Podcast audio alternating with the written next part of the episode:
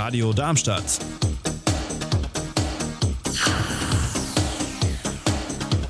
Radadadada.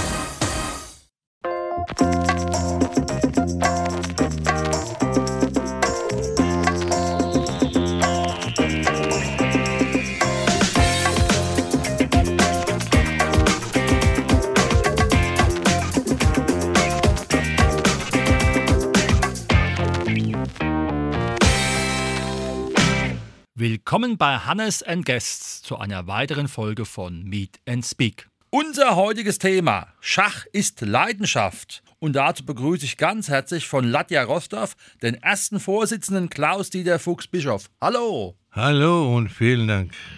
Klaus-Dieter, wir kennen uns schon aus dem letzten Jahrhundert. Wir wissen auch schon, warum Latja Latja heißt, vom Namen nach mit dem Schachverein. Kannst du nur mal kurz erklären, wie es dazu gekommen ist, auf diesen etwas außergewöhnlichen Namen? Naja, auf der Suche nach dem Besonderen und was weiß ich was, kam irgendeiner auf die Idee, man könnte den Verein ja Latja nennen, was auf Russisch Turm heißt. Es ist Russisch nicht gerade so modern im Moment, aber es wird vielleicht auch wieder jedenfalls heißen, man Latja und immer noch Turm. Sehr schön. Ich war, glaube ich, derjenige, der auf den dummen Gedanken kam. Jetzt, wo du so sagst. Super. Nun ist es ja ein spannendes Thema, Menschen für eine Sportart zu begeistern, die ja durchaus sehr lang dauern kann. Was macht für dich die Faszination beim Schachspiel aus? Naja, das mit dem Lang ist so Sache. Es gibt ja beim Schach unterschiedliche Disziplinen. Ich bin jetzt nicht der, der gern sechs Stunden an einer Schachpartie sitzt. Das tut einem ja weh im Kopf eigentlich. Von daher ist so Blitzschach und Schnellschach eher meins. Aber ansonsten ist es aber die Suche nach einer Lösung in der Situation. Also der beste Zug zu finden, sich zu überlegen, wie könnte es weitergehen, möglichst keinen Fehler zu machen, weil wer der letzte Fehler macht, verliert oder so. Das ist schon faszinierend. Außerdem ist es der einzige Sport, den man nur und alleine im Kopf stattfinden lassen kann. Das stimmt. Jetzt bist du ja äußerst erfolgreich schon bei der Jugendarbeit gewesen. Wie hast du die vielen Rostover und auch Gunnernhäuser für dich gewinnen können und ihr wart ja auch mehrfach erfolgreich. Naja, sagen wir so, es gibt zwei Dinge. Das eine war, ich bin irgendwann zufällig zum Schulschach geraten. Ich war gerade nochmal Papa geworden, war zum Hausmann degradiert worden. Und ich habe jemanden gesucht für Schulschach. Dachte ich, ach ja, kannst du mal gucken. Und dann habe ich das dann doch ernster genommen, als ich vorher dachte. Und die Kinder haben das auch ernster genommen, als ich vorher dachte. Und dann waren wir mit der Grundschule in Rostock mehrfach unter der Top 3 in Deutschland gewesen. Also das war schon faszinierend, das war das eine. Und das andere war halt, zu der Zeit gab es kaum Mädchen im Schach. Und ich hatte so die verrückte Idee, man müsste doch da was machen können. Und das war dann der eigentliche Erfolg, muss man sagen. Wir hatten mehrfach deutsche Meisterinnen, wir waren deutsche Mannschaftsmeister. Ich hatte zwei Mädels auf Jugendweltmeisterschaften. Also es war schon eine sehr, sehr interessante, faszinierende Zeit und manche Freundschaften, selbst aus den 80er Jahren noch mit Kindern, die sind bis heute geblieben. Also Schach verbindet, auch wenn es ein Gegeneinanderspiel ist. Ja, ja, auf jeden Fall. Wie sieht es in der heutigen Situation aus, beziehungsweise wie hat dich aus deinem Blickwinkel aus den 80er Jahren Latja Rostov entwickelt? Das ging wie bei vielen anderen Sachen auch von auf nach ab und wieder zurück im Moment wieder gerade immer leichter auf, weil man hängt natürlich als Verein immer davon ab, dass irgendjemand da ist, der es macht und der möglichst noch mehr macht und der möglichst alles macht. Und dann geht es auf Arbeits, äh, was normalerweise ein einzelner Mensch nicht so wirklich gebacken kriegt. Und wir sind auch nur ein Verein mit 30 Leuten. Und wenn du dort zu dem Vorsitzenden noch anderthalb dazu hast, die mithelfen, dann kannst du schon glücklich schätzen. Wir hatten zwischendrin mal eine Phase, wo ich sehr viel mit Kindern und Jugendlichen gemacht habe, da hatten wir mal bis zu 100 Mitglieder. Aber auch dann wird es schwierig, weil das musst du alles organisieren. Brauchst mehrere Leute, die sich dann um Kinder kümmern, auch im Verein. Brauchst Leute, die am Wochenende fahren und was weiß ich was. Es strengt irgendwann extrem an. Außerdem gibt es selbst für jemand wie mich auch noch andere Dinge im Leben, um die man sich kümmern kann. Und ich habe dann vor zehn Jahren als ich dummerweise wieder in die Kommunalpolitik zurück bin, musste ich es ein bisschen reduzieren. Und das nächste war dann halt Corona. Da hat es nochmal ordentlich Schrei gehauen, weil dadurch, dass man niemanden mehr getroffen hat, keine AGs mehr stattgefunden haben, ist nicht nur bei uns, sondern in den Meisterschaftsvereinen bitterlich gebröckelt. Und seit einem Dreivierteljahr geht es jetzt wieder, dass wir was machen können. Und ich habe in der Zeit ja wieder fünf, sechs neue Leute aufgetrieben. Bei so Gelegenheiten wie Schachstand im Ortskernfest oder so. Gesehen und gesehen werden und gut ist es. Weil es ziehe auch Leute zu, die Schach spielen können. Genau. Das wollte ich eben nochmal gerade fragen, weil da ist ja eigentlich der Schachclub in Rostov bekannt, dass er halt im Rahmen der Außenwirkung auch halt beim Ortskernfest schon seit den 80er Jahren einfach immer wieder Schachpartien anbietet. Seit genau 1983, seit dem allerersten Ortskernfest. Dieses Jahr ist das 39. Zwei sind ja ausgefallen und wir sind noch dieses Jahr wieder dabei. Und fürs 40. haben wir uns schon angemeldet, nächstes Jahr zum Jubiläum auch nochmal und ich auch nochmal. Sehr schön. In welchen Klassen spielt ihr zurzeit und habt ihr auch eine Jugendmannschaft?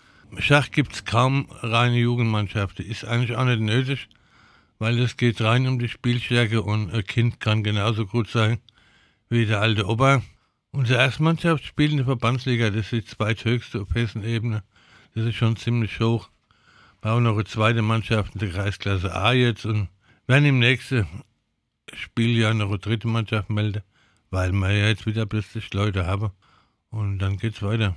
Wie muss man sich ein Schachtraining vorstellen? Weil ihr habt ja auch Trainingszeiten. Da wird ja vermutlich nicht nur immer gespielt oder mal gezockt mit einem Blitzschach. Was erwartet die Leute, wenn sie sagen, ich gehe halt mal zum Schachclub Ljata Rostov und will mir mal das Spielen anschauen? Ja, das eine ist, dass man halt Schachaufgabe löst, die vorgegeben sind.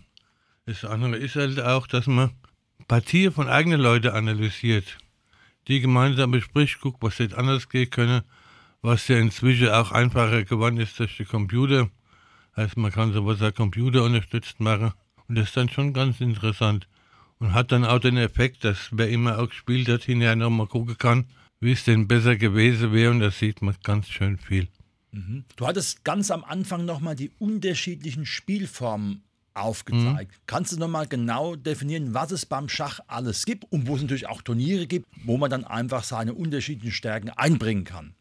Also die normale, ernsthafte Schachpartie bis hin zur Weltmeisterschaft dauert die Partie maximal sechs Stunden in etwa, was schon extrem viel ist. Da müsste man schon eine Gewerkschaft gründen dafür, aber die gibt es nicht. Nächste Stufe ist dann, sagen wir, Schnellschach, wo Partie im Schnitt etwa pro Spieler und Partie eine halbe Stunde dauert. Also eine Stunde maximal für eine Partie. Das hat dann auch schon so ein bisschen was Sportliches an sich. Aber das kann man auch top, indem man dann Blitzschach spielt. Da kriegt jeder noch fünf Minuten und dann fliegen die Figuren und der Kopf raucht. Und der Muskelkater kommt wahrscheinlich auch irgendwann. Und dann gibt es halt irgendwelche Abarten noch vom Schach, so mit Tandem-Schach und so Scherze, die eher der Unterhaltung und Vergnügen dienen, was auch sehr, sehr wichtig ist. Weil so ganz ernsthaft muss man es nicht immer nehmen. Jetzt weiß ich ja als alter Schach Spieler in Bezug auf die Mitgründung. Es gibt Menschen, die spielen immer mit Schwarzer oder mit den weißen Steinen. Wie sieht es bei dir aus? Sag mal so, ich bin ein Spätberufener, habe erst mit Mitte 20 angefangen, halbwegs vernünftig Schach zu spielen. Und mit 25 nochmal anzufangen, alle 26 Öffnungen zu lernen, ist, glaube ich, übertrieben. Schwarz hat mein Bruder schon gespielt. Er blieb für mich nur noch weiß und dabei ist er geblieben, wobei ich inzwischen auch halbwegs mit Schwarz spielen kann. Es ist halt ein Unterschied. Weiß ist immer der, der das Spiel beginnt und damit auch immer einen leichten Anzugsvorteil hat, während Schwarz äh, eher die Typen sind, die auch verteidigen. Mhm. Wie und in welcher Form kann man beim Schachclub Latja Rostov trainieren? Wo kann man euch finden? Finden kann man uns im Bürgerzentrum Neue Schule in der Darmstädter Straße im Moment nur samstags morgens von 10 bis halb zwölf. Klingt komisch, aber manche Leute sind froh, wenn dann der Mann oder die Kinder oder auch die Frau daheim aus der Füße sind und gehen Schach spielen. Da ist der Samstagmorgen, hat sich als durchaus günstig erwiesen. Das ist auch eine neue Erkenntnis. Mhm. Und äh, Spieltage sind auch dann am, am, Wochenende oder auch unter der Woche? Die Spieltage, wo Verbandssonderspiele stattfinden, ist sonntags. Mhm. In der Hohe Klasse nachmittags und so auf Kreisebene vormittags. Super. Was wünscht sich der erste Vorsitzende für die Zukunft von Latja Rostov? Möglichst Leute, die meinen Job übernehmen, sprich als Vorsitzende, möglichst noch viel mehr, die sich um anderen Leute Kinder kümmern, weil ich bin langsam in einem Alter, wo ich es nicht ausschleichen lassen will, aber doch zumindest ein bisschen ruhiger angehen lassen will. das Leben hat, wie schon vorhin gesagt, noch anderen Facetten, von denen hätte ich auch gerne was. Genau, es muss nicht immer Schachmatt sein, aber dabei sein ist ja auch schon etwas. Unbedingt. Lieber Klaus Dieter, herzlichen Dank, dass du da warst. Das war heute unsere Sendung. Schach ist Leidenschaft. Latja Rostov mit dem ersten Vorsitzenden Klaus-Dieter Fuchs-Bischof, der wirklich ehrenamtlich hervorragende Arbeit seit Jahrzehnten leistet. Lieber Klaus-Dieter, herzlichen Dank, dass du da warst. Ich war gerne da.